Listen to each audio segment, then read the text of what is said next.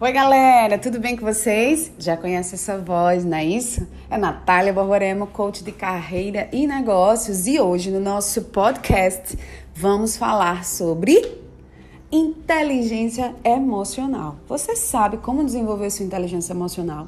Gente, nós temos aí gatilhos que eles podem nos ajudar a potencializar a nossa inteligência emocional, tá? Aqui eu vou dar três dicas simples, mas que você possa ter uma visão ampla tá? E lembrando que inteligência emocional não é algo do dia para noite, gente. É algo que segue um fluxo, uma atividade, algo que você precisa fazer acontecer.